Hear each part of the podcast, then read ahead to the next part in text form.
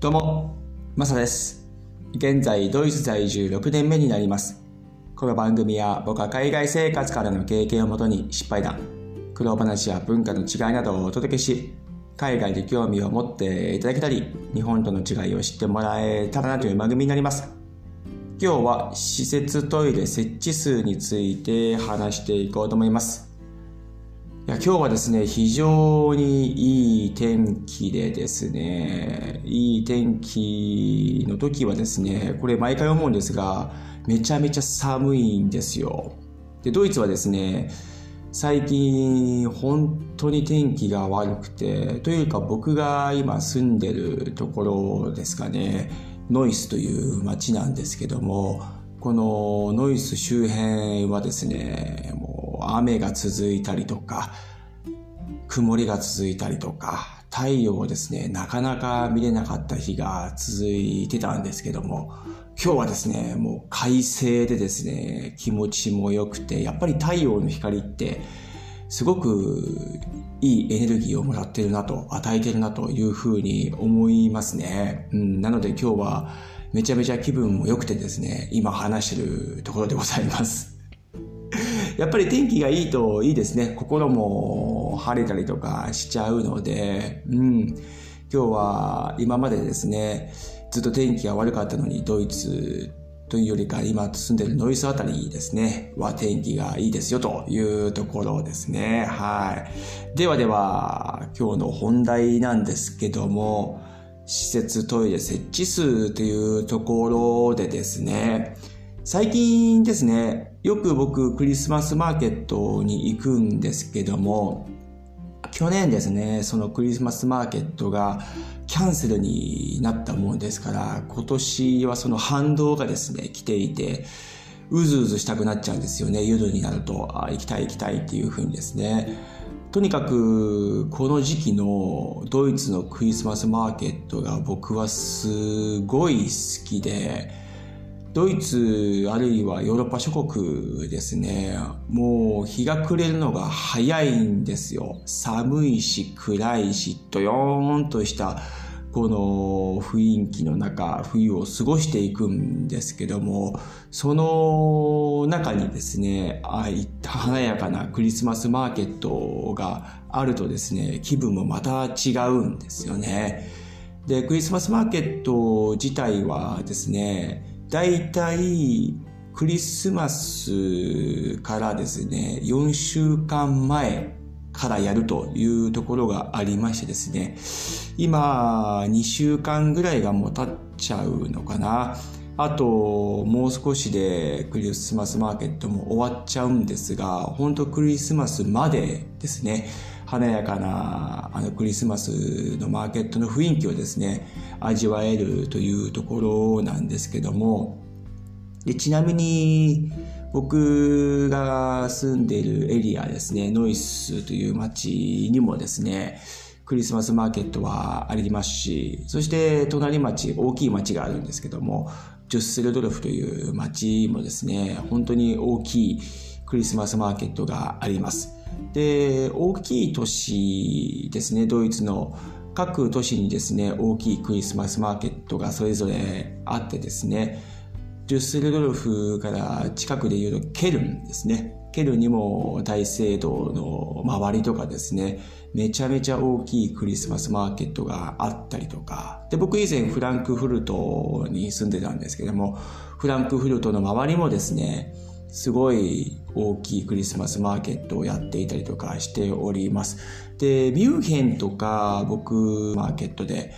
クリスマスマーケット自体もミュンヘンは大きいみたいなんですが、今年はですね、そこがキャンセルになっちゃったみたいで、とても残念だなというふうに思います。で、ドイツの場合は州によって開催するしないかっていうのが変わってくるんですよ。で、ミュンヘンはバイエルン州と言われるとこに位置するんですけども、そのバイエルン州自体がですね、今回はクリスマスマーケットを開催しないと、ギリギリになってですね、発表があって、おそらくバイエルン地方の方々はですね、落胆しているんじゃないかなというふうに僕は察しております。いや非常に残念なニュースだなというふうに思いますね。あれだけの準備をしていながらですね、キャンセルになったっていうのは非常に残念だなと思いますし、業者の方々もですね、すごくやるせない気持ちになってるんじゃないかなというふうに思いますね。うん。で、僕が住んでいるこの辺はですね、州がキャンセルと決めてないので、未だに開催中というところがあるんですけど、このままですね、キャンセルにならずに最後までクリスマスマーケットをやってもらいたいなっていう思いがあります。ただ、やっぱりコロナの影響で、こどうなるかっていうのがあるので、僕自身行ける時にですね、もう行っとこうというこの気持ちがあるので、どうしてもですね、ちょくちょく行ってしまう自分がいるんですけども、毎回あの寒い中、グリューワインをね、そこで飲むのがすごい好きで、一杯だけではね、当然収まらないんですよ。でですね、施設設置数というところなんですけども、ここにつながってくるんですが、グリューワインを飲みながらですね、寒い中、いい雰囲気で飲めるんですが、そのクリスマスマーケットの周りにですね、トイレがまあないんですよ。で、日本だと、こういう大きいイベントに関しては、トイレって必ず何個か設けるじゃないですか。で、ドイツってそういうところがなくてですね、本当に一つあるかないかくらいなんですよ。最悪ないところっていっぱいありますから。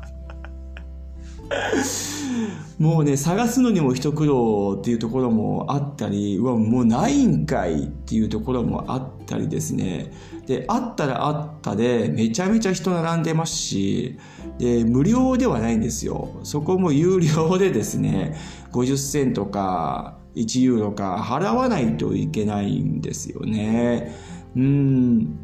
じゃあ、中はそんなに綺麗なのかって言われるとそこまで綺麗ではないんですけども、あでもドイツの平均の中では綺麗な方になっちゃうのかな。僕はどうしても日本と比較をしてしまうタイプなので、それと比べたら全然汚い方になっちゃうんですが、うん、まあね、トイレの設置数が本当に少なくて困るんですよ。お酒飲むとトイレ行く回数って増えるんですよね。こう、しかも寒いですし、頻繁にですね、行きたくなっちゃうんですよね。で、その辺はかなり不便だなっていうふうに思っていてですね、なんかもっと増やしてくれないのかなっていうところはめちゃめちゃ毎年、毎回感じますね。うん。で、日本を一時帰国した時もそうだったんですが、まずトイレ行くことに関してそこまでストレスを感じなかったんですよ。外に出てもですね、あ、コンビニに行ってトイレができるわとか、反対にその安心感がめちゃめちゃありましたし、無料なんで、もうね、毎回なんかこう、本当にあれ、ありがとうございますっていう気持ちで公共のトイレを使わさせてもらってたんですけども、ドイツに戻ってきて、そうだよなって、普通に街を歩いててもトイレっていうのは簡単に行けるもんではないですし、ましてやクリスマスマーケットみたいなイベントには一つあるかないかぐらいのとこなので、非常にですね、トイレが近くなったらどうしようっていう風にですね、思うわけなんですよ。でもやっぱりグリューワインが美味しいですし、あの寒い中飲む雰囲気がすごく好きなので、毎回行っちゃうんですけども、で、もう我慢できない時はすいませんなんかこういう場で話すのもあれなんですけどもうどっか隠れてタッションをしております。いや本当にねそれぐらいトイレの数が少ないんですよ。てかないんですよ。そこは本当に困るなっていうふうに思っていて、うん、じゃあどっかのショップに入ってやればいいじゃないかでショップももう閉まってますしでそもそもショップに入ってトイレ行くだけっていうのはかなり悪いルールというかかなり良くないことなんですよねこっちに関してはですね。な何かそのコーヒーショップとか入ってコーヒーを買ってですねトイレ行くっていうのは全然問題ないんですが日本みたいな感覚でコンビニに行ってトイレお借りしますみたいなのはヨーロッパとかドイツに関しては良くない行為なんですよ。うん、なのでそれもなかなかっていうかししづらいっていうか僕自身もしないんですけども、うん、でそういう文化っていうのがこっちにはあるので、うん、本当にですね、このトイレに関してはもうちょっと設置数を増やしてほしいなっていうところがめちゃめちゃあります。そしたらもっと安心して、グリューワインも飲めたりとかですね、もうちょっと長く外に入れたりとかできるので、うん、そうなるとお金の周りももっと良くなるんじゃないかなっていうふうに、ちょっと個人的には思ったりもしちゃうんですけども、はい。今日はですね、施設トイレ設置数について話させてもらいましたが、ドイツあるいはヨーロッパに住まれてる方とかですね、他に住まれてる国々の方々とかはですね、日本みたいにトイレの設置数が多くないと思うんですよ。で、この話を聞いて分かっていただける方っているんじゃないかなというふうに僕は思ったりもして、ちょっと話させてもらったんですけども、そうなんですね。日本に住んでる方々にとっては、いい参考になって、あ、こういう違いがあるんだなっていうふうに思ってもらえれば幸いでございます。